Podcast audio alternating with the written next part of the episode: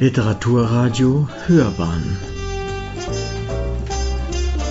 Abseits vom Mainstream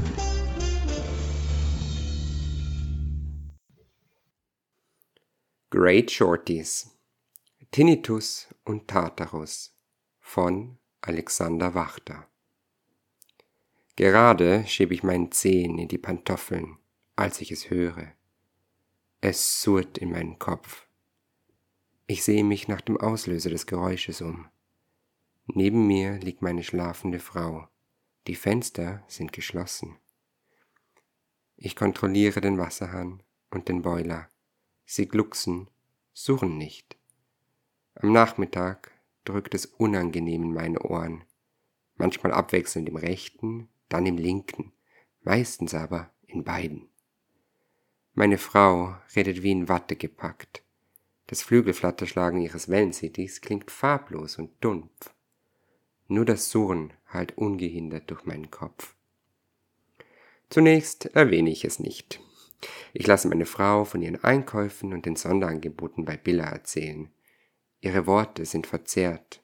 Ich höre ein Säuseln, das nicht zu ihrer Stimme gehört. Die irritierenden Töne verändern sich, werden lauter. Vor dem Einschlafen pfeift es schriller in meinen Ohren, als es ihr Vogel je könnte.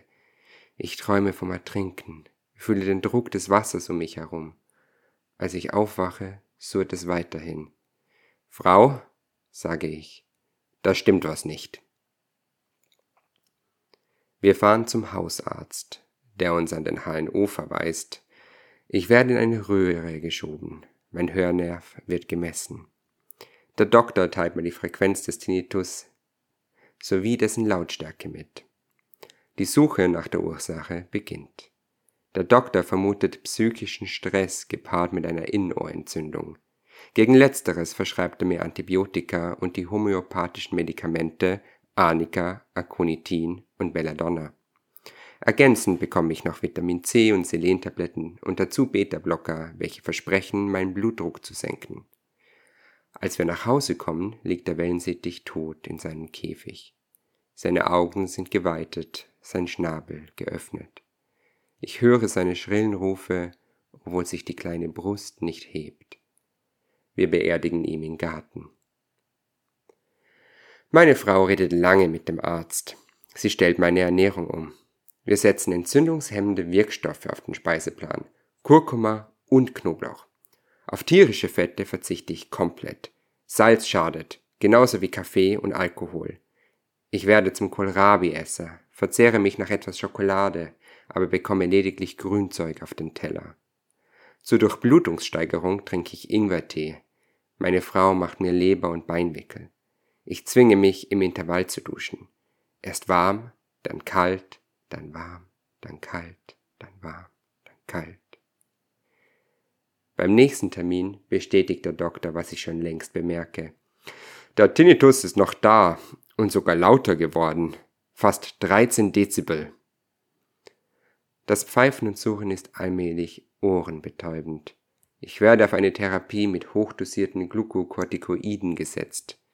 Als das nichts hilft, verschreibt man mir Amitriptylin, ein Antidepressiva und Mittel gegen Langzeitschmerzen. Ich bin nicht depressiv, denke ich mir, und nehme sie dennoch.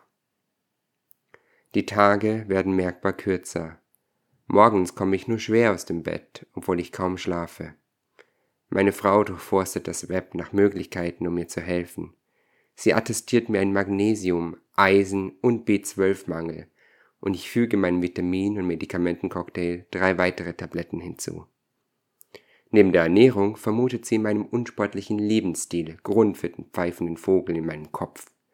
In meiner Vorstellung sieht er aus wie ihr Wellensittich, aber pfeift lauter und singt grässlicher.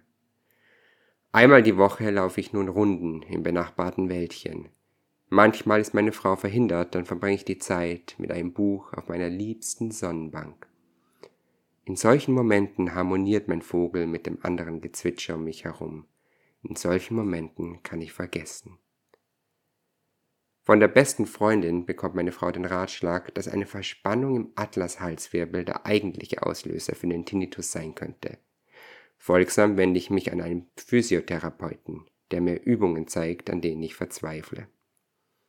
Mein bequemer Fernsehsessel fliegt raus und wird durch einen ergonomischen Stuhl mit Rutschnoppen ersetzt. Ich darf die Einkäufe nicht mehr selbst tragen. Mein Tinnitus bekommt offiziell den Präfix chronischer. Der Doktor hat keinerlei weitere Ratschläge für uns. Meine Frau wirkt erschüttert. In einem letzten, verzweifelten Versuch wendet sie sich an ihren Zahnarzt, der ihr bestätigt, dass eine Fehlstellung im Ober- und Unterkiefer zu einer Funktionsstörung des Kiefergelenks und damit zu Tinnitus führen kann. Ich habe eindeutig die Anzeichen eines solchen Fehlbisses.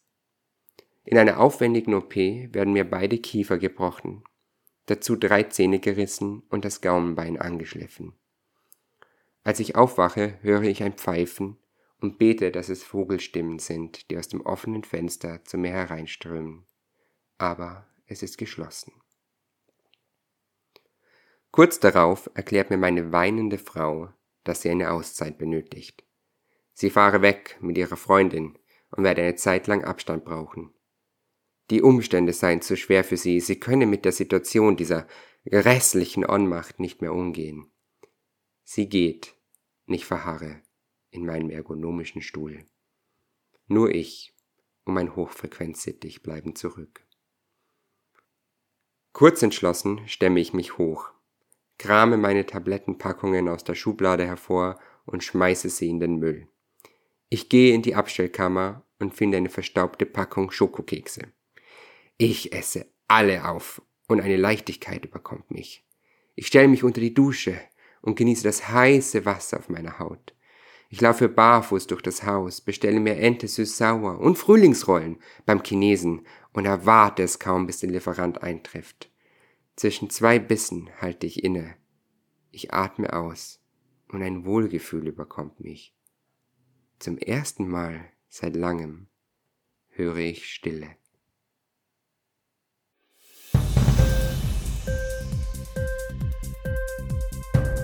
Dir die Sendung gefallen? Literatur pur, ja, das sind wir. Natürlich auch als Podcast. Hier kannst du unsere Podcasts hören. Anchor, Spotify, Apple Podcast, iTunes, Google Podcasts, radio.de und viele andere mehr.